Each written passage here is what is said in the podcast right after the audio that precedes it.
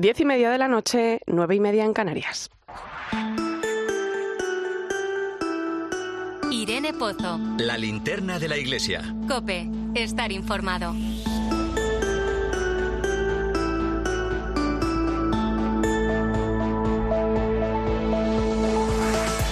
¿Qué tal? Muy buenas noches. En unos días celebramos el Día del Padre. Lo hacemos en la solemnidad de San José, ejemplo y modelo de padre y esposo. Fíjate si es importante que el Papa Francisco no hace mucho, coincidiendo con el 150 aniversario de su declaración como patrono de la Iglesia Universal, quiso dedicar un año a su figura, ¿no? Y para ello escribió una carta, Patris Corde, Corazón de Padre, que tiene mucho que decirnos de la figura del padre y del esposo en el mundo actual. Un hombre humilde, siempre en la sombra, que nos recuerda de alguna manera, pues que todos aquellos, ¿no? que viven en un segundo plano son también protagonistas de la historia. La verdad que el Papa Francisco siente especial devoción por este santo. De hecho, la misa de inicio de su pontificado, de la que se cumplen 10 años este domingo, coincidió en fecha con el Día de San José, el 19 de marzo. El Papa ha contado en alguna ocasión que en su escritorio tiene una imagen de San José durmiendo y durmiendo cuida la iglesia, ¿no? Dice, el Evangelio mm, lo describe también, ¿no? Como un hombre justo, ¿no? Su vida nos enseña muchas cosas. Ha, eh, ha, sido ejemplo de humildad, paciencia, obediencia, fidelidad. Un hombre de fe que asumió con amor y entrega total y absoluta el tesoro que Dios le entregó, su propio hijo. Y fue un hombre que aún con todo, ¿no? Acompañó en el camino a su esposa, la Virgen María. Un hombre trabajador, sencillo, que también nos hace ver reflejado en nuestros padres y en nuestros abuelos todas esas cualidades que hacen que la sencillez, la ternura, el amor los conviertan en verdaderos referentes en nuestras vidas. Muchas veces hablamos de la falta de referentes en la vida, especialmente de nuestros jóvenes, y esto es algo que vamos aprendiendo con los años. Quizá debamos empujar a revalorizar estas figuras paternales, dotarlas de mayor valor en nuestras sociedades para que esto no se pierda. ¿no? Al final son ellos, padres y abuelos, los que también nos ayudan a dar un verdadero sentido a la vida. Confiemos en que San José siga inspirando a padres y abuelos en ese modelo de ternura que tan necesario se hace en nuestros días y que este domingo nos dejemos arropar por ese amor a través de un abrazo, una llamada o un beso al cielo. Bienvenido a la linterna de la iglesia. Recibe un saludo de Irene Pozo en este viernes 17 de marzo. La linterna de la iglesia. Irene Pozo. Cope. Estar informado. Como cada viernes puedes seguirnos a través de las redes sociales. Estamos en Iglesia Cope en Facebook y Twitter. Hoy con el hashtag Linterna Iglesia 17M.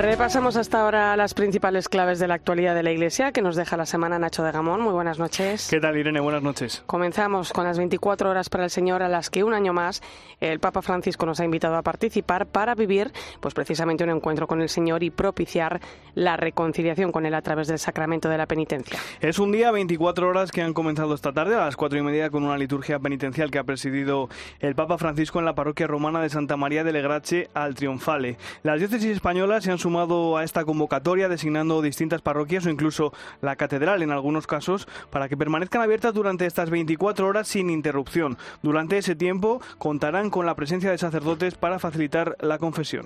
Más cosas. Mañana el Papa va a recibir en audiencia al arzobispo de Madrid, el cardenal Carlos Osoro, la presidenta de la Comunidad de Madrid, Isabel Díaz Ayuso, el alcalde de Madrid, José Luis Martínez Almeida, y la delegada del Gobierno, Mercedes González, con motivo del Año Santo de San Isidro. Sí, en agradecimiento por ese año jubilar que el Papa ha concedido a la Archidiócesis de Madrid con motivo del cuarto centenario de la canonización del Santo y que concluirá el próximo 15 de mayo en su fiesta. Francisco va a recibir mañana a los mandatarios de la región y de la ciudad y también al arzobispo de Madrid, el cardenal Osoro que aseguraba que este año que estamos celebrando es un tiempo de gracia pues para agradecerle este año santo que nos ha concedido, lo que ha significado también para Madrid. Les agradezco a todos, sinceramente, este gesto de poder eh, agradecérselo en persona al Santo Padre. Y en Salamanca esta semana se ha clausurado The Mystery Man, una exposición que muestra una reproducción hiperrealista del cuerpo de Cristo tras la pasión y que ya han visitado más de 70.000 personas. En la clausura de la exposición que será instalada ahora en la Catedral de Guadix ha estado el director editorial del Dicasterio para la Comunicación de la Santa Sede, Andrea Tornielli, que presentó la nueva edición de su libro La vida de Jesús, que cuenta con el prólogo del Papa Francisco. Tornielli ha explicado que se trata de una propuesta para acercarse a su figura y a su mensaje a partir del relato evangélico. El Papa explica la importancia de la mirada y la importancia del encuentro personal con Jesús. Es importante encontrar la humanidad de Jesús, la mirada de Jesús, y por eso la muestra de Mystery Man nos ayuda a comprender lo que ha pasado, cuál sufrimiento le han dado a Jesús antes de crucificarlos. Entonces el cuerpo nos muestra, nos muestra que la historia de Jesús es una historia donde Dios se hizo carne. La Escolanía de la Abadía de Montserrat admitirá a partir de ahora voces femeninas en un nuevo coro de cámara. Por primera vez en más de mil años de historia, el monasterio benedictino de Montserrat contará con voces femeninas en su escolanía. Eso sí, será en un nuevo coro que se alternará con el tradicional coro de voces blancas de la Abadía, con más de 700 años de historia. Pues hasta allí que nos vamos. Cope Barcelona y Kermons, buenas noches. Buenas noches, Irene. La Escolanía de Montserrat ha dado un importante paso tras incluir voces femeninas en este coro alternativo. Será un coro profesional integrado por chicos y chicas de entre 17 y 24 años, con ello en plena etapa formativa. El padre Efrem de Monteña ha señalado la importancia de incluir un coro mixto sin renunciar a esta tradición milenaria. Nosotros continuamos una tradición antigua que es la de las voces masculinas y es una tradición que tiene también un valor histórico y que es una oportunidad para escuchar un sonido que solo se puede escuchar aquí, pero también es verdad que había que incluir las chicas y había que darles una oportunidad de poder hacer lo mismo, ¿no? Empezarán a escoger candidatos el 27 de mayo y el 3 de junio y será necesaria formación musical previa. Esperan poder empezar en septiembre y lo hacen encarando este proyecto con mucha ilusión por la novedad y el reto. Y este domingo, fiesta de San José, la Iglesia celebra el Día del Seminario. En nuestro país tenemos 974 seminaristas, de los que 97 se van a ordenar durante este curso. El lema de la jornada de este año es Levántate y ponte en camino, una invitación no solo a los seminaristas, sino también a todo el pueblo de Dios, como explicaba el rector del Seminario de Santiago de Compostela, Carlos Álvarez. Reflejar sin duda ninguna la historia de nuestra vida, ¿no? Levantarte constantemente el volver a comenzar, esa insistencia por parte de Dios, ¿no? De levantarnos, ¿no? Y estar acercándonos a su proyecto de vida, ¿no? Un proyecto de vida que es maravilloso, que es el proyecto de poder llegar a ser sacerdote, ¿no? Ese proyecto de ofrecer la vida para que otros tengan vida. Pues Nacho de Gamón, muchas gracias. Es un placer, Irene.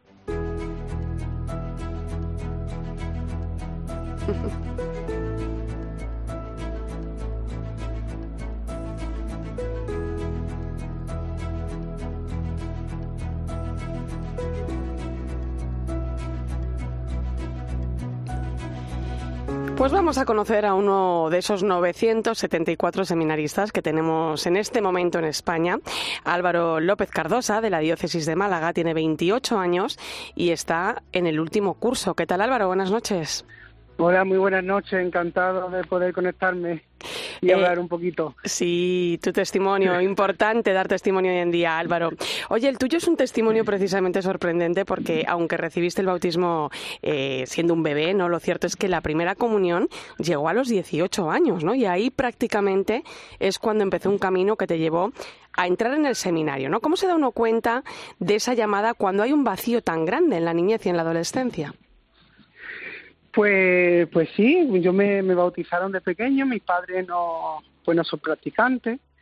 Y bueno, entonces pues cuando llegó el momento de, de plantear las catequesis de comunión, yo dije de que, que no, que no quería hacerla, ¿no? Y hasta ahí, pues, pues normal, ¿no? Y ya fue a los 15 años, cuando estando en el bachillerato, pues a través de una amiga me llevó a la parroquia. Yo era un poquito reacio a lo primero, ¿no? dije, bueno, pues ya está, por probar que no, que no quede, ¿no? Y ya pues dije yo, mira que yo no tengo la comunión hecha, me daba como fatiga no me sentía como que no, no era digno. Y a los 18 pagó la comunión porque, bueno, lo, como que lo que tocaba, ¿no? En ese aspecto, aún, aún haciendo tarde, ¿no? Y ya pues, pues bueno, me fui dando cuenta a partir de ahí, ¿no? Que, que el Señor al fin y al cabo iba tomando un papel importante en mi vida como lo tenía mi familia, como lo tenía mi amigo, y al fin y al cabo pues era una persona más que, que iba tocando el corazón, ¿no?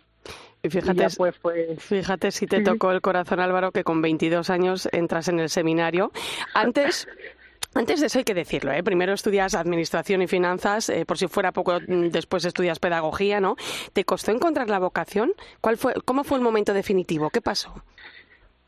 Pues mira, eh, yo siempre digo que esto al fin y al cabo mm, fue mm, como en el día a día, ¿no? De ir dándote cuenta. Yo pues, bueno, no, no, que fuera una conversión grande como de la caída del caballo, ¿no? Sino que fue en el día a día, ¿no? Yo me, como iba, como estaba diciendo, ¿no? En ese aspecto de como yo me fui dando cuenta de que si me iba tomando parte en mi vida, ¿no? Yo me iba dando cuenta que cada vez como que el estar en la parroquia, el estar en el movimiento, como que, que estaba bien, ¿no? Que estábamos, hace poco leíamos la, la transfiguración, ¿no? Que bien se está aquí, ¿no, Señor? Pues yo me fui dando cuenta que en esas cosas cotidianas del día a día estaba muy contento, ¿no? Y sobre todo muy importante, yo creo que al final también pues tener, tengo la suerte de tener muy buena gente a mi alrededor, que muchas veces necesitamos hablar con la gente que tenemos a nuestro alrededor y preguntarle, oye, que nos cuestionen, que nos vean, pues nosotros nos vemos desde dentro, ¿no?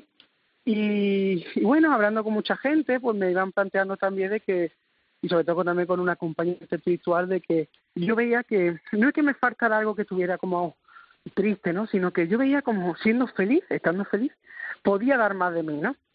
Y fue cuando, pues, varias personas muy cercanas a mí me plantearon que me cuestionara la vocación, ¿no?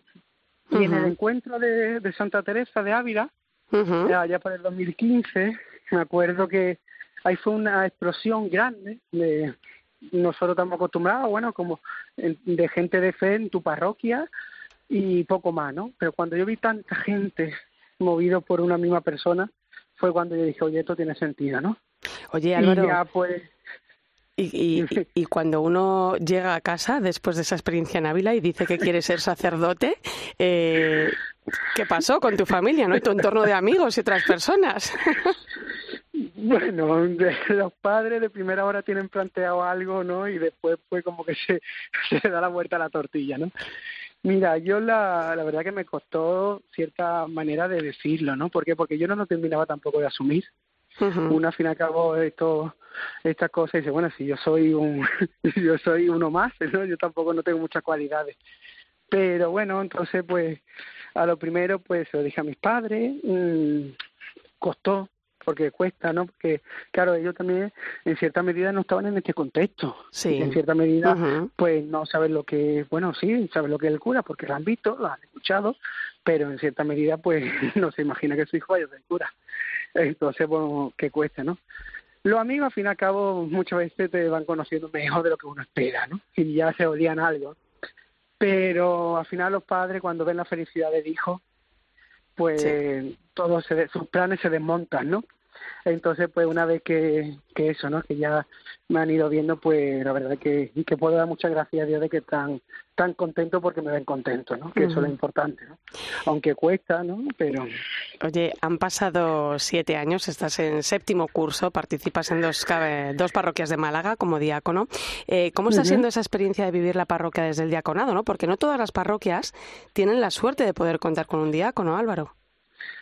Así es, pues pues la verdad que estoy haciendo es yo me río mucho porque decir, al ser este año un poquito especial, ¿no? Porque pues estoy en el seminario todavía dos días, tengo que estar allí, estoy en la parroquia, un día estoy en mi casa, digo, yo me acuesto por la noche y no sé dónde me levanto de tantos sitios, ¿no? Pero a la misma vez, decir, da mucha gracia a Dios, ¿no? Decir, porque todo es nuevo, yo le pido que me siga asombrando de las cosas, entonces pues también, sobre todo en momentos de, de de todo lo que eh, el momento clave, ¿no? Decir, de, de tirarte seis años de, de, como el refrán, ¿no? Del dicho al hecho, ¿no? Es decir, has estado estudiando, te has estado formando, ha, ha fomentado esa, esa, esa curiosidad y ahora realmente cuando ya está en la calle, ¿no? Entonces, pues, tengo la suerte, ¿no? De, de tener dos, dos comunidades que, que me están enseñando, ¿no? Pues a hacer y a descubrir lo que es este ministerio, ¿no? Uh -huh. Entonces, por eso, eh, darle gracias, muchas gracias a Dios.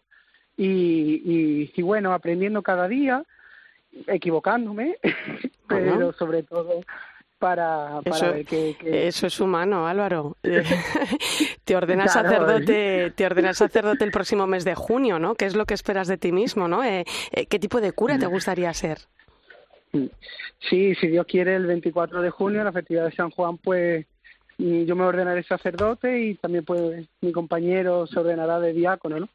Y, y bueno, yo espero, al fin y al cabo, si se lo pido todo el día, Señor, primero, no interrumpir mucho su plan, no, no interrumpir su plan en mí, ¿no? Porque al fin y al cabo, pues intentar dejarme moderar, ¿no? Como ese, ese barro hermano de, del alfarero. Y al fin y al cabo, pues hace poco me, me preguntaba, ¿no? ¿Qué, qué, qué testimonio, ¿no? ¿Qué, qué me fijaba yo en, en tu cura, ¿no? O en el que tú has aprendido, ¿no? Y decía que, que ojalá, que ojalá, me fijaba en él, decía que aun teniendo ojeras, tenía una sonrisa, ¿no? Decía, aun entregándote por completo, decir, viviéndote por la realidad a la que se te encomienda, ¿no? Pues intentar al fin y al cabo, pues, pues ver que esa misión tiene una alegría, ¿no? Y al fin y al cabo no es mejor testimonio que, que, que la misma expresión de uno, ¿no? Entonces, por una parte, espero no interrumpir mucho el plan de Dios en mi vida y segundo, seguir apasionándome con esta maravillosa vocación que, que bueno, poco a poco la voy descubriendo y, y llevar la alegría que también se contagia. Álvaro López, Álvaro López Cardosa, seminarista de la diócesis de Málaga. Muchas gracias por acercarnos a la realidad que, que, viven los 974 seminaristas que tenemos en nuestro país y que a pesar de la falta de vocaciones, pues hay que dar gracias por la cantidad de jóvenes que están dispuestos a dar ese paso cada año. En este curso han sido 172, por cierto. Mucho ánimo y muchas gracias. Muchas gracias a ustedes y seguimos rezando unos por otros. Escuchas la linterna de la iglesia. Con Irene Pozo. Cope, estar informado. El cardenal Marc Ouellet, cuya renuncia ha sido aceptada por el Papa como prefecto del dicasterio para los obispos y también como presidente de la Comisión Pontificia para América Latina, cargos que dejará el próximo mes de abril, ha estado en la Facultad de Teología San Damaso de Madrid en un encuentro con sacerdotes y allí ha estado también en conversación con él nuestro compañero Faustino Catalina. Buenas noches. Hola, muy buenas noches. ¿Cómo, cómo ha sido ese encuentro, Faustino? Pues han sido 20 minutos de conversación amena, ya que el cardenal Ouellet, recordamos, fue papable en 2013, domina seis idiomas, entre ellos el español, y aunque es canadiense, pues trabajó durante varios años en Colombia. Pudimos hablar en español con él, por supuesto. Qué gozada, qué gozada. Eh, Faustino, ¿qué titulares nos ha dejado esa entrevista, esa entrevista que venimos reflejando ¿no? en los diferentes medios de Abside Media, en COPE, en 13, en Eclesia? Bien, en un primer balance eh, que le pedimos sobre los 10 años de pontificado de Francisco, nos contaba cómo ha sido una década de transformación en la Iglesia, en la que el Papa ha puesto el acento en la misericordia, con un especial énfasis, nos decía, en el discernimiento y en el acompañamiento. También añadía en la reforma de la curia, en un mayor control en la administración de la Iglesia, con todas esas reformas emprendidas y con un especial acento, añadía, en la lucha permanente contra el clericalismo. El Papa ha llevado adelante una lucha contra el clericalismo, un poder clerical que a veces es más mundano que espiritual. La transformación de una mentalidad que no es clerical, es decir, que no se apoya en el poder y en la posición sin aspiración a subir y subir y, y, aplastar a los demás para llegar más arriba. El Papa pues ha hecho una lucha muy fuerte contra esta mentalidad y quizás esto le ha traído alguna crítica directa o indirecta. Claro, fíjate, el cardenal eh, ha trabajado estrechamente ¿no? con el Papa Francisco en estos diez años de pontificado. ¿no? Eh, ¿Qué aspectos destacaba? Pues eh, el cardenal Ouellet califica al Papa como un hombre de profunda y de intensa oración, lo repitió varias veces. También un hombre compasivo, con un corazón de padre, que sufre mucho por la situación de los migrantes, también por las guerras de cada día. Con estas y otras actitudes, eh, destacaba, le convierten hoy en un personaje, un personaje de referencia en todo el mundo. Tres veces al día menciona la guerra en Ucrania. No hay hoy, día grandes políticos, figuras de re referencia, El Papa es una autoridad moral, pues sin comparación, y ocupa un lugar importante en la humanidad actualmente por lo que dice, por lo que hace, y eso pues es originalidad de este hombre, ¿no? Faustino, eh, tuvisteis oportunidad también de hablar sobre el tema de los abusos en el seno de la Iglesia. Bien, pues sobre este asunto que ha sido permanente durante estos diez años, eh, ha destacado el, camino que abrió ya Benedicto XVI, que Francisco ha dado continuidad desde la disciplina, desde el control, y aunque hay delitos que fueron encubiertos, nos decía, eso ya no se tolera de ninguna de las maneras, y lo que hay que hacer ahora, añadía, es no solo la prevención, sino sobre todo la formación para ir adelante sería algo más de prevención, no tanto eh, de tipo de control policíaco, porque la mejor prevención es la formación del clero, la formación de los seminaristas. Eh, creo que hay todavía espacio para la formación humana, mejorar la formación humana. Oye, imagino que también salió en la entrevista eh, el tema del sínodo, ¿no? El sínodo de la sinodalidad, ¿no? Que tenemos en marcha en, la Iglesia. ¿Cómo lo ve, no? ¿Qué puede aportar la Iglesia del futuro? ¿Qué te contó? Pues eh, nos decía claramente que este esfuerzo de la sinodalidad en la Iglesia está despertando la conciencia misionera en los corazones a través de esas consultas eh, para llevar al mundo ese testimonio de Cristo resucitado. Así lo contaba transformación por lo de la sinodalidad desde el 2015 hasta ahora y eso va a seguir en el futuro eh, el acento sobre la sinodalidad la búsqueda de una iglesia sinodal eh, es una transformación importante porque invita a los laicos a los dotados de carisma y, a todos los fieles a las familias a manifestarse en la vida de la iglesia a participar eh, y, a desarrollar una conciencia misionera mayor. Efectivamente, y esta idea de los carismas la repitió, esa apertura a los nuevos carismas que puedan surgir en esta nueva etapa que estamos viviendo en la Iglesia. Lo que veo es un entusiasmo en el pueblo, ¿eh? quizás menos en el clero. Yo pienso que con este esfuerzo de sinodalidad la conciencia misionera de la iglesia se está despertando. Eh, este entusiasmo va a producir aún más carismas en la iglesia y espero más apertura de parte de la autoridad de la iglesia eh, para que estos carismas eh, pues tengan posibilidad de expresión y que sean integrados pues bien, con el sínodo nos confirmaba, bien en esos cambios ya en la Iglesia, con un mayor protagonismo de los laicos, nos confirmaba con mayor protagonismo de la mujer, sobre todo en, los distintos cargos que pueda ocupar y deberá ocupar en, las instituciones de la Iglesia, era toda su esperanza en esta conversación que finalizábamos en San Damaso. Pues muy interesante, sí señor. Gracias Faustino Catalina, buenas noches. Buenas noches. Escuchas la linterna de la Iglesia. Con Irene Pozo. Cope, estar informado.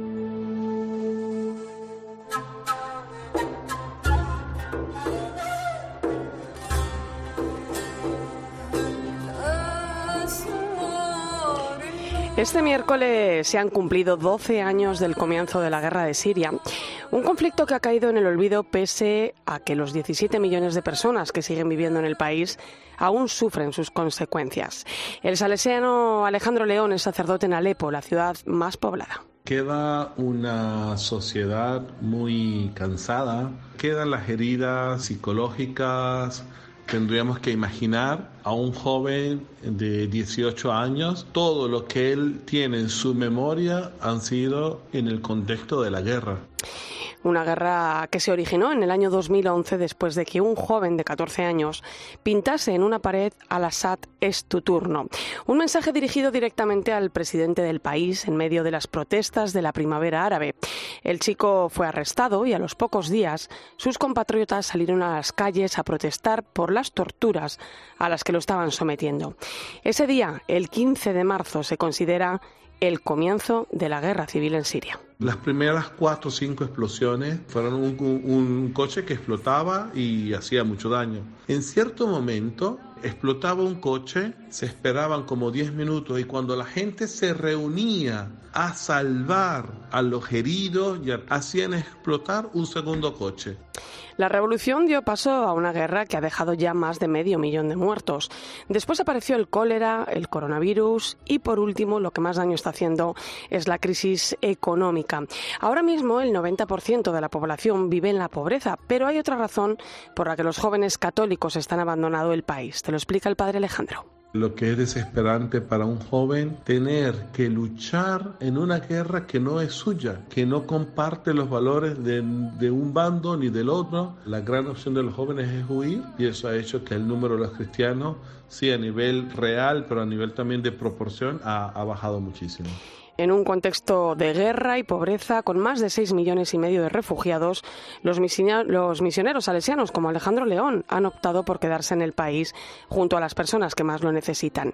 Allí gestionan las ayudas que llegan, sobre todo desde Europa. España ha sido el país, al menos con nosotros, que ha demostrado más solidaridad. La ayuda psicológica, las actividades realmente han protegido a los niños y a los jóvenes de desarrollar muchos traumas, ¿no?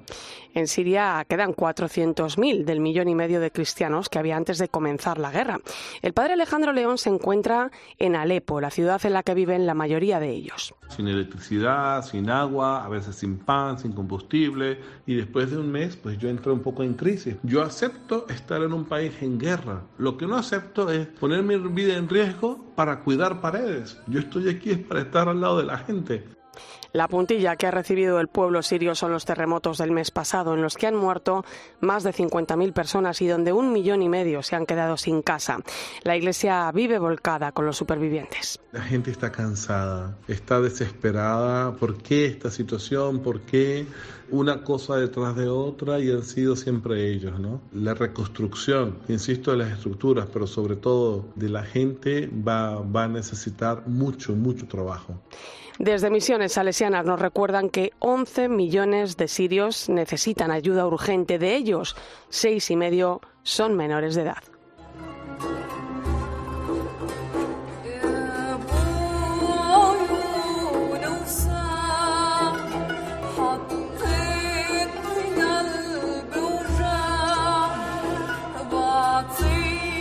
Enseguida llegamos a las 11 de la noche, las 10 en Canarias. Vamos a conocer la historia de Gemma Capra, viuda del comisario calabresi asesinado en Italia por una organización terrorista en 1972. Una historia de fe y de perdón que nos dice mucho hoy en este camino hacia la Pascua. Será a partir de las 11. Antes recuerda que estamos en Iglesia Cope en Facebook y Twitter, hoy con el hashtag Linterna Iglesia 17M.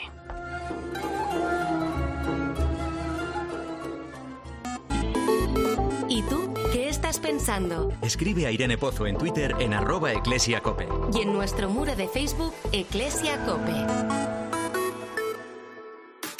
Algo pasa con los adolescentes y su forma de mirarse. Vamos a ver si nos puede ayudar Marian Rojas en el diván. Probablemente es de las cosas que más me preocupa a mí ahora mismo en lo que estoy tratando en, consulta y en clínica habitual. Historiador que nos va a hablar de algo que a mí me interesa mucho, que es el turismo industrial. Buenos días. Consiste en recuperar los espacios industriales. Y curiosamente España... En COPE de 10 de la mañana a 2 de la tarde, los sábados y domingos, el mejor entretenimiento lo encuentras en fin de semana. Bienvenido a tu programa. Esto es fin de semana de la cadena COPE y oyes a Cristina. Con Cristina López Slichting. Tengo tres trabajos para vosotros. Dos están tirados y el otro es ir al infierno. Arnold Schwarzenegger. Has perdido peso. ¿Ah, sí? Bruce Willis. no. Sí. Sylvester Stallone. Cinco millones. Jason Statham. ¿Qué no cuadra aquí? Todo. Ellos tienen un pequeño ejército. ¿Y nosotros?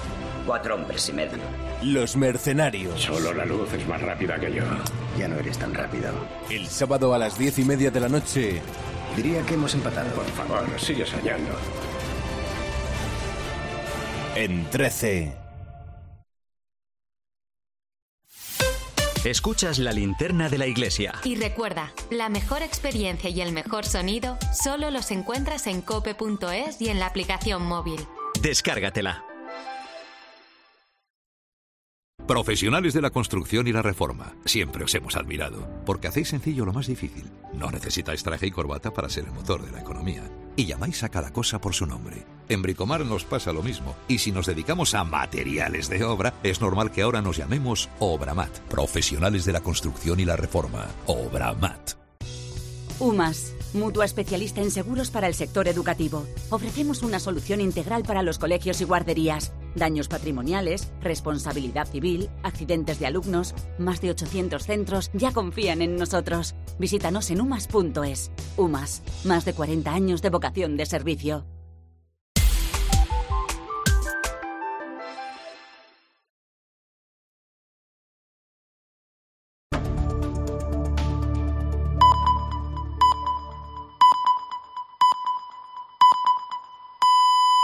11 de la noche, 10 en Canarias. Irene Pozo. La linterna de la iglesia. Cope. Estar informado.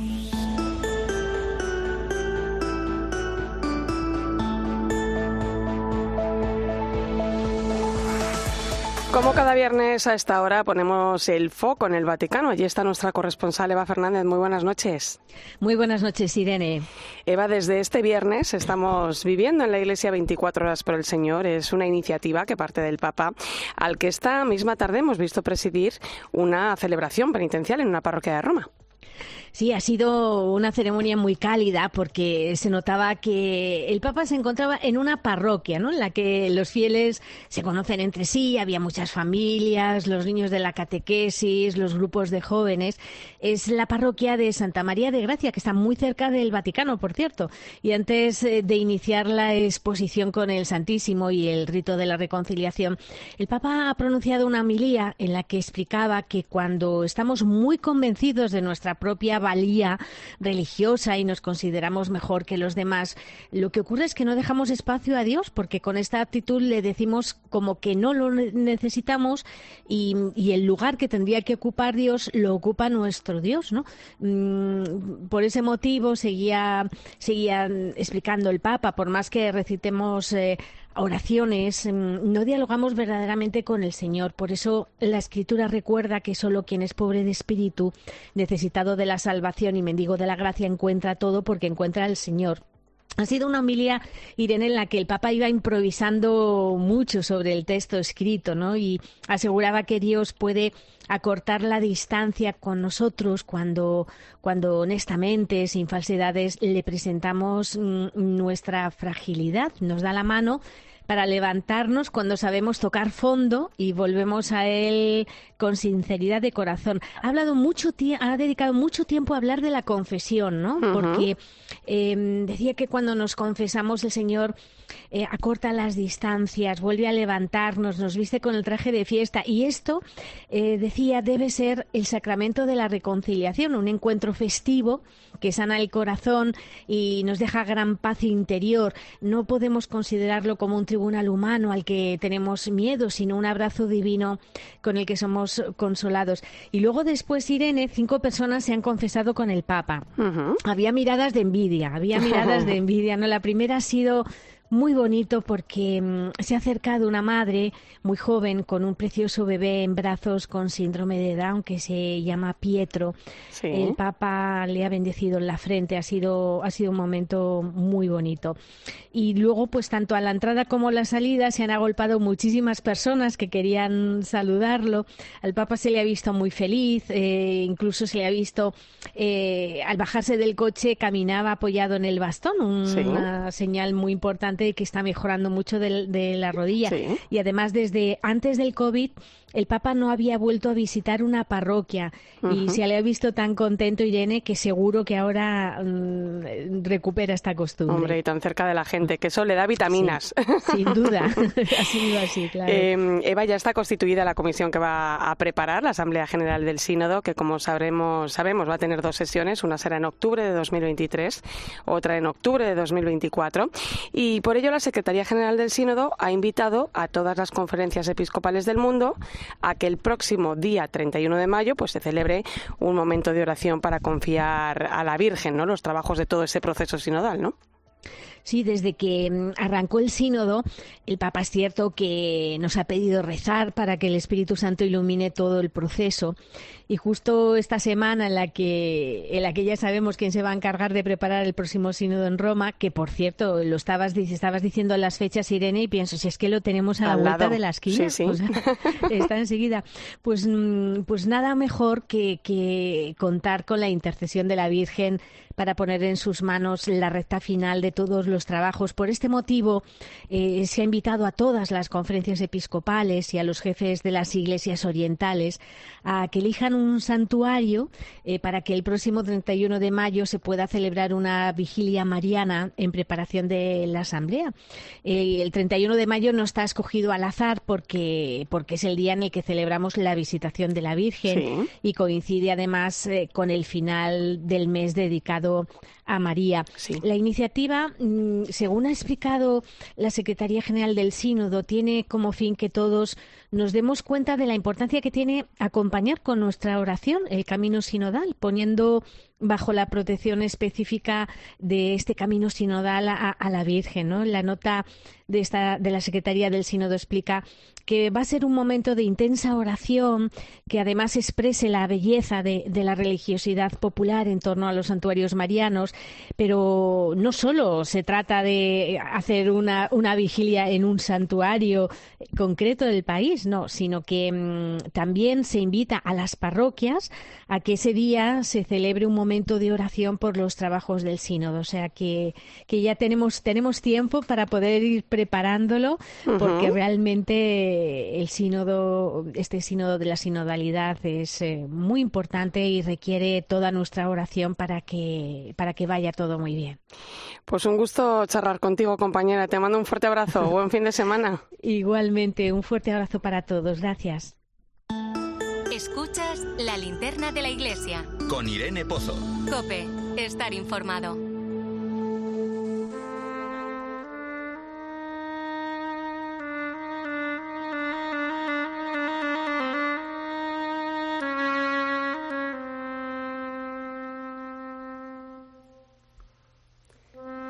Te cuento ahora la historia de Fe y Perdón de Gemma Calabresi, una mujer que quedó viuda el 17 de mayo de 1972, cuando solo tenía 25 años. Aquella mañana, dos terroristas esperaban en la puerta de su casa a su marido, Luigi Calabresi, un importante comisario de la policía italiana. Gemma recuerda la última conversación que tuvo con él antes de morir. Luigi acababa de cambiarse de corbata. Me pregunta que qué tal con la nueva y le digo que bien, pero que la de antes también estaba bien. Sí, pero este es el símbolo de mi pureza. No tuve tiempo de preguntarle por qué había dicho esa frase. Solamente después comprendí la importancia de esa frase. Era su testamento. En ese momento el matrimonio vivía feliz, tenía dos niños pequeños y estaba esperando al tercero. Pero todo cambió para Gemma en un instante cuando su párroco, el padre Sandro, le dio la noticia de que Luigi había muerto asesinado. El tiempo para ella se detuvo, se derrumbó. Ya nada tenía sentido. Campanello la gente che arriva. Yo ya no percibía ni el timbre de la puerta ni la gente que llegaba. Era como si estuviera en otro lugar. De repente sentí una sensación de gran paz, una fuerza absurda en ese momento hasta el punto de que le dije a don Sandro que quería rezar un Ave María por la familia del asesino que estaría sufriendo mucho más que la mía. Gemma cuenta su testimonio en el libro La grieta y la luz, un camino de perdón. En él relata cómo ha vivido estos 50 años desde el asesinato de su marido, en los que ha tenido altibajos constantes. Cuando llegaba al momento en que tenía en que sentía estar preparada para perdonar, bastaba un artículo del periódico o un documental de televisión para que Gemma tuviera que volver a empezar todo desde cero. Entonces pensé en la palabra perdón. Perdonar es un don. No es algo que se dé con la cabeza, con la inteligencia o con el razonamiento. Solo se puede dar con el corazón. Y es un don que se da con amor. Al hacer esta lectura diferente de esta palabra, empecé este camino del perdón como una elección de vida. Gemma Calabresi ha sido profesora de religión de primaria durante más de 30 años. Un día, un niño en clase le preguntó, ¿por qué cuando alguien muere solo se dicen cosas buenas de él? ¿Solo mueren los buenos? Eso le hizo plantearse muchas preguntas. ¿Los asesinos de mi marido serán también otras cosas? ¿Serán buenos padres? ¿Habrán ayudado a los demás? ¿Habrán caminado como yo intento caminar? Fue entonces cuando los vi de otra manera y me dije de verdad qué derecho tengo a relegarlos para el resto de sus vidas al peor acto que cometieron. Gemma está convencida de una cosa, que el perdón no es un privilegio exclusivo de la Iglesia o de la religión, sino que es un sentimiento que nos concierne a todos. Tarde o temprano, ¿quién no tiene a alguien a quien perdonar? Por eso creo que incluso los que no son creyentes pueden perdonar con su propia humanidad, con su propia fuerza y, por supuesto, hay que quererlo. El testimonio de Gemma Calabresi se basa en la fe y el perdón, dos pilares que en un momento determinado de su vida vio que sería bueno compartir con los demás. Yo, mientras tanto, intentaré seguir dando testimonio, porque durante mucho tiempo me guardé mi camino para mí. Luego pensé que era árido y no tenía ningún sentido guardármelo, así que elegí dar testimonio del mismo y compartirlo. Sobrecogedor este testimonio de perdón que nos deja Gemma Calabresi, viuda del comisario Luigi Calabresi, asesinado en Milán en 1972 por dos militantes de una organización criminal. El camino que ha recorrido en estos más de 50 años lo publica ahora Ediciones Encuentro en este libro, La grieta y la luz. Escuchas la linterna de la iglesia. Con Irene Pozo. Cope, estar informado. Son las 11 y 10 minutos de la noche, una hora menos en Canarias. Entramos en tiempo de tertulia. Hoy vamos a saludar a la directora del semanario Alfa y Omega, Cristina Sánchez. Bienvenida. ¿Qué tal, Irene? Buenas noches. Y nos acompaña también el director de la revista Vida Nueva, José Beltrán. Muy buenas noches. Un placer, muy buenas noches. Oye, escuchando mm, ahora la historia de Gemma Capra, ¿no? Gemma Calabresi, eh, la viuda del comisario Calabresi, me acordaba de algo que ha dicho en alguna ocasión Irene Villa, que por cierto ha escrito el prólogo de este libro, La grieta y la luz. Y es algo que mí la primera vez que, se lo escuché, pues la verdad que, me sacudió enormemente, ¿no? Quizá porque de alguna manera, pues los jóvenes nos sentimos profundamente impactados, ¿no? Con el atentado que sufrió junto, junto a su madre, ¿no? Cuando ella tenía tan solo 12 años, ¿no? Eh, bueno, años después ella lo ha contado en varias ocasiones, ¿no? Decía que su madre le dijo, tienes dos opciones, ¿no? Vivir amargada sufriendo y llena de rencor o perdonar y ser feliz, ¿no? Y ella eligió lo segundo, ¿no? Como dice el Papa, ¿no? El perdón, eh, bueno, al final es una medicina muy poderosa para el alma y para la mente. Bueno, es una medicina. Bueno, tengo que decir antes de nada que, sabes que yo vivía al lado de donde fue el atentado de Irene y ese día recuerdo cómo se rompieron los cristales de mi colegio, los cristales de nuestra casa, no pudimos ir al cole y yo no entendía nada, era muy pequeña. Y sí que es verdad que desde que luego cuando fuimos al colegio nos hablaban de esta historia y nos hablaron desde siempre del perdón. Y es una cosa que tengo como muy asociada la parte del perdón a la tentadora Irene Villa. Sé que ahora que lo has contado me ha parecido como... Me, ha dejado así sorprendida porque es una cosa que, llevo viviendo desde muy pequeña. No solo te, cambia, ¿no? Lo dice Gemma Calabresi, que un día en el que odies es un día perdido de tu vida, lo dice en el libro, ¿no? Efectivamente es algo que te hace vivir de una manera diferente y además hoy lo hemos visto con el Papa esta tarde, eh, hay que perdonar también desde la Iglesia. Tenemos que ayudar a que la gente perdone y se perdone. ¿No? Perdone y se perdone y perdonar a todos. Claro, es que la Cuaresma y la Semana Santa para la, para la que nos estamos preparando nos invita un poco a reflexionar sobre esto, ¿no? La importancia de pedir perdón y la importancia de saber perdonar, que quizás es lo más difícil, ¿no? Em, bueno, de esto la Iglesia tiene mucho que decirnos, ¿no? Es lo que decía Cristina. Hoy han comenzado esas 24 horas por el Señor y el Papa pues retaba a los laicos, ¿no? A ser misericordiosos y a los sacerdotes a perdonar sin juzgar, ¿no? Y, y eso decía el Papa, ¿no? En el sacramento de la confesión no es para torturar, sino para dar paz. ¿no? Sí, yo creo que a estas alturas del pontificado ya sabemos que Francisco es el Papa de la Misericordia y no solo porque proclamara ese año de la misericordia para toda la Iglesia, sino que lo vive en primera persona, ¿no? Él siempre diferencia mucho, ¿no? Entre pecado y corrupción, ¿no? Él es consciente de que todos somos pecadores y desde ahí el abrazo de Dios Padre está siempre abierto, pero pero no está abierto a los corruptos, ¿no? Y a aquellos que se aprovechan precisamente de esa misericordia para hacer de su capa un sayo, ¿no? Y yo creo que, que en ese sentido Francisco sí que nos llama a una iglesia más inclusiva, a una iglesia que no juzgue, ¿no? Y a una iglesia que no sea una lápida, ¿no? Para el otro, es decir, y, eso habla de, de una acogida de verdad y, y, sincera para los demás. Y yo creo que lo experimenta en primera persona, ¿no? Es decir, que,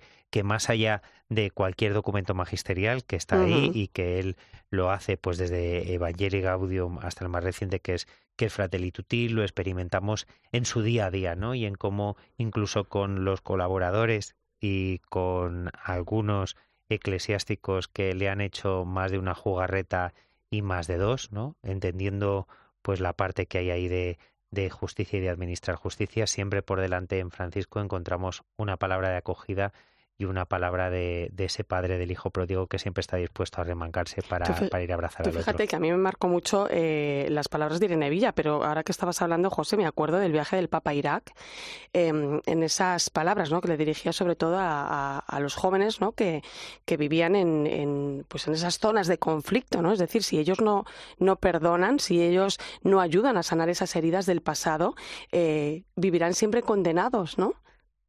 Totalmente. Bueno, lo ha hecho en muchos grandes gestos de sus viajes y cuando le ha ido a visitar, estaba pensando precisamente cuando se puso de rodillas delante de los líderes de Sudán, del del Sur, Sur, sí. imploró la paz, pero imploró también el perdón. O sea, desde los gestos más pequeños de, de, los rencores que puedes tener o el dolor que puedes tener con una persona cercana a los grandes movimientos geopolíticos, todo pasa por ese perdón, ¿no? Desde que te asesinan a tu marido como a Gemma o tu compañero de trabajo te hace algo terrorífico o tu marido te mm, es infiel a poner la paz en un país en guerra después de 22 años, eso todo pasa por el perdón. Fíjate qué importancia tiene algo como es el perdón, que en este caso lo ejemplifica perfectamente Gemma, ¿no? Bueno, yo es que me iba estos días, ¿no? Eh, a, ayer continuaba el juicio en el Vaticano por el mayor caso de malversación que ha tenido lugar, ya lo saben o, o, lo tendrán en relación nuestros oyentes, ese edificio de Londres que ha supuesto un agujero en las arcas vaticanas, ¿no? Y a la, hablabais ahora de misericordia y se me iba ahí mi, la mirada al cardenal Bechu, ¿no? Uh -huh. Es decir, alguien que está ahora en el punto de mira y que el Papa Francisco hace dos años no dudó en celebrar la Cena del Señor con él, ¿no? Con él. A pesar de todo sí. lo que hay, de haberle retirado, pues, toda, prácticamente todas sus condiciones y todos sus privilegios como, como cardenal, como purpurado, sin embargo, él nos hace diferenciar que, bueno, pues la justicia está ahí y la justicia decidirá y el Tribunal Vaticano, pues, decidirá qué, qué ocurre con las acusaciones de, de este purpurado, pero sin duda alguna, más allá de eso, Francisco vuelve a poner en el centro a la persona y a mirarla a los ojos. Y lo, ha, lo lleva haciendo todo su pontificado, que por cierto se acaban de cumplir esta semana, como sabéis, 10 años. Eh, el pasado lunes fue el aniversario de la elección y este próximo domingo es el aniversario de la misa de inicio de pontificado. ¿no? Eh, ¿Cuáles pensáis que han sido los puntos fuertes de todo este tiempo de su pontificado? Fíjate, el 19 de marzo también se cumple, hay varios, varias efemérides, una de ellas es un año también de, de la reforma de la curia, de Predicate Evangelium, sí. justo se cumple un año, y cinco, ¿no? Es de Gaudete Exultate, siete, siete de Amor de y Leticia. Leticia. Todo lo ha sacado el Día del Padre, ¿eh? Aparte de su año de San José, yo creo que tiene ahí todo una... Es que tiene mucho una, significado para sí, el Papa Francisco, lo decíamos al principio, ¿no? Una la relación. figura de San José. Pues fíjate, yo te diría, precisamente ahora que se cumple el año de Predicate Evangelium, que uno de los grandes puntos fuertes ha sido eh, la reforma de esa curia desde poner fin, sobre todo, al clericalismo dentro de la Iglesia y con eso ha movido muchísimos hilos, ¿no? Eh, desde la, limitar el poder, a poner a las mujeres y a los laicos en un lugar más preeminente, a... Eh, limitar el poder de los laicos también en los movimientos, ¿no? No solo es una cuestión uh -huh. de los religiosos, también el clericalismo está en los laicos, que uh -huh. es una cosa que es el peor. Que, es, que no nos que, que muchas veces no acabamos de verlo, ¿no? Y el Papa ha ido dando pasos, ha ido dando muchos pasos, todos los pasos a su pontificado van dirigidos, yo creo que a, a este aspecto. Mira, pues pensando en San José, yo creo que, que Francisco podríamos caer en la tentación de pensar que es el Papa de las reformas de Ikea. Es decir, que, que en media hora tienes montado el... Bueno, si te apañas con las cosas de Ikea, que se pueden complicar mucho, con, sobre Eso todo te iba con a decir, en media hora lo harás tú, majo. Pero bueno, algunos, ¿no? Es decir, pero uno puede pensar que, que, son reformas de un momento, que montas cuatro estanterías y demás, y tienes la, caja, la casa apañada, pintas un poco y desaparecen las grietas, ¿no? Y yo creo que el Papa Francisco es más de la reforma del carpintero, ¿no? Y él lo dice mucho, que cuando le encomienda las cosas a San José un carpintero se lleva su tiempo, pero al final es efectivo y todo lo que hace es para que perdure en el tiempo, ¿no? Y, y yo creo que, esa es la propuesta que nos lanza Francisco en este pontificado, ¿no? Y esa palabra clave que para él son los procesos, a él no le valen ni los acelerones ni los frenazos, ¿no? Y mucho menos los volantazos, sino ir abonando terreno para que todo aquel cambio, ¿no? Eh, que se produce y que sea realidad sea uno con todos en comunión y participación, como dice el sínodo, pero sobre todo irreversibles. Muchos no los verá él, ¿eh? No, no, y él está convencido, pero es que él no juega a eso. Es decir, el Papa Francisco no juega a, estos cosas Está abonando, ¿no? Claro, pico y pala. Hmm. Oye, José, eh, Vida Nueva publicaba una encuesta con motivo de, este aniversario, ¿no? Que nos deja datos curiosos. Mira, por ejemplo, algunos, ¿no? Dice, uno de cada diez españoles cree que el Papa eh, debe dimitir. No, no debe, dimitir. no debe dimitir. No debe dimitir. claro, es decir. Nota media, claro, de repente me, he dicho, no puede ser. Digo, nota media de su gestión al frente de la Iglesia, un 7,1 sobre 10, ¿no? Mismo resultado que una encuesta que se realizó hace cinco años, ¿no?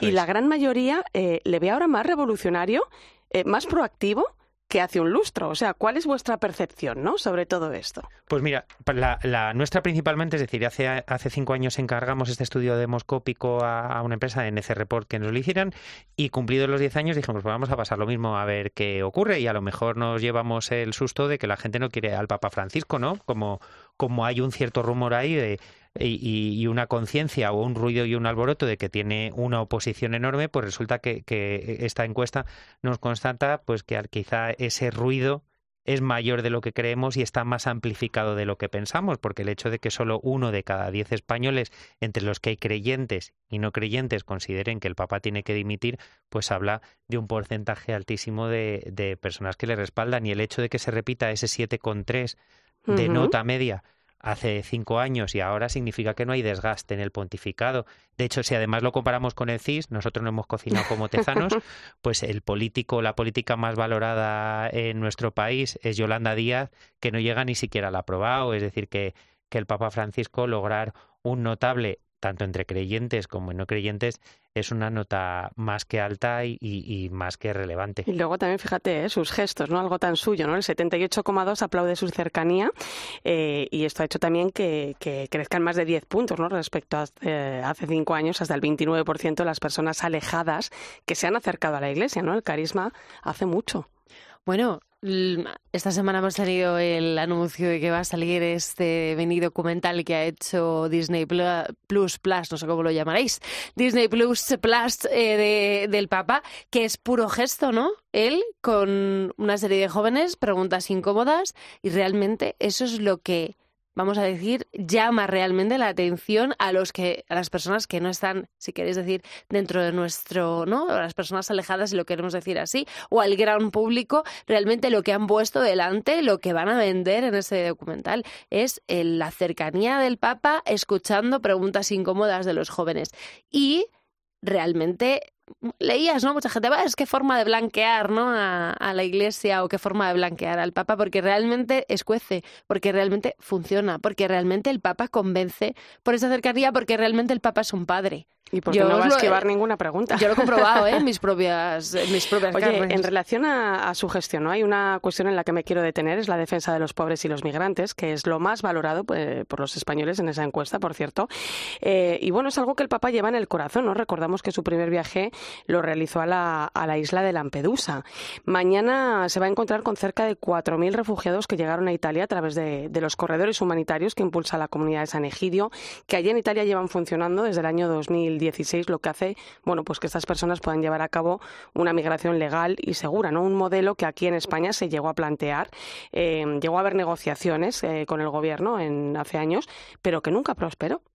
Sí, y esa es una de, las grandes demandas que ha hecho eh, la comunidad de San Egidio en nuestro país y una de las grandes asignaturas pendientes del gobierno, ¿no? Es decir, estamos viendo que un gobierno que en principio se abandera como, como un gobierno social y, cuidado de los más vulnerables resulta que es el que más devoluciones en caliente ha hecho, es el que tiene un episodio de los más cuestionados eh, de la valla el pasado, el pasado verano con acciones no muy adecuadas que han puesto en el punto de mira, tal y como ha denunciado el defensor del pueblo al ministro del Interior. Y yo creo que desde ahí el Papa se ha convertido en una voz más que incómoda. Es decir, de denuncia constante. Es decir, no hay una situación de gravedad de migrantes y refugiados en el mundo, me da igual, en Lampedusa, con los Rohingya o en la frontera de Estados Unidos o, con nuestras concertinas, ante las que Francisco no haya alzado la voz. Es verdad que se estuvo muy cerca ¿eh? en las negociaciones para estos corredores humanitarios, pero realmente se quedó bloqueado, no entendemos nadie por qué, y además teniendo un ejemplo tan cercano y tan claro de que funciona realmente bien.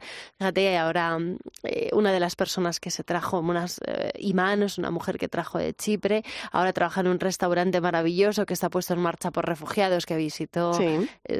por mujeres refugiadas. Por mujeres refugiadas, ¿no? Bueno, es el segundo que se abre en Roma. Se están viendo, otra familia puso una pizzería, se están viendo, ¿no? Historias realmente de... Bueno, son los cuatro verbos del Papa, ¿no? El acoger, proteger, promover e integrar, ¿no? Ese acompañamiento integral que aquí eh, lo estamos empezando también a poner en práctica en la Iglesia en España a través de esos corredores de, hospitalidad, ¿no? Que, que está impulsando la Iglesia ante la falta, ¿no? De, medidas, ¿no? De hecho, ya están acogidas las primeras personas, ¿no? Yo no sé si esto también puede eh, remover conciencias, ¿no? De alguna manera.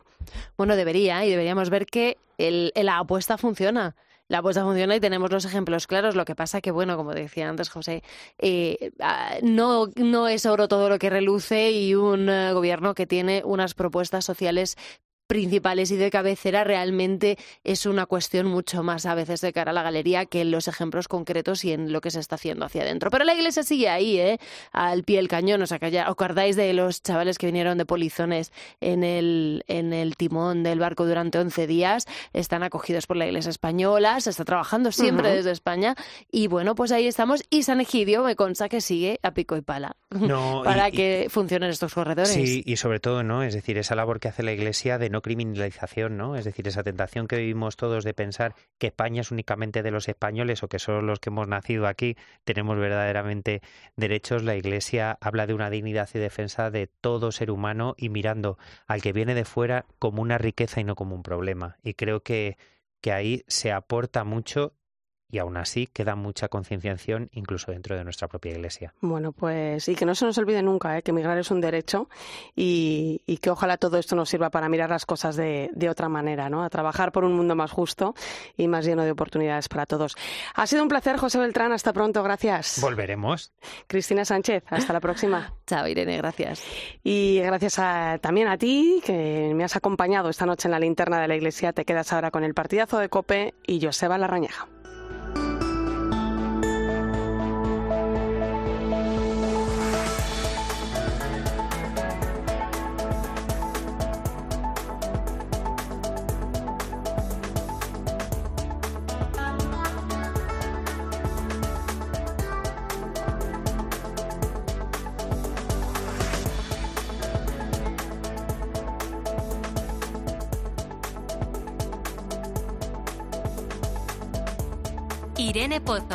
Linterna de la iglesia. Cope, estar informado.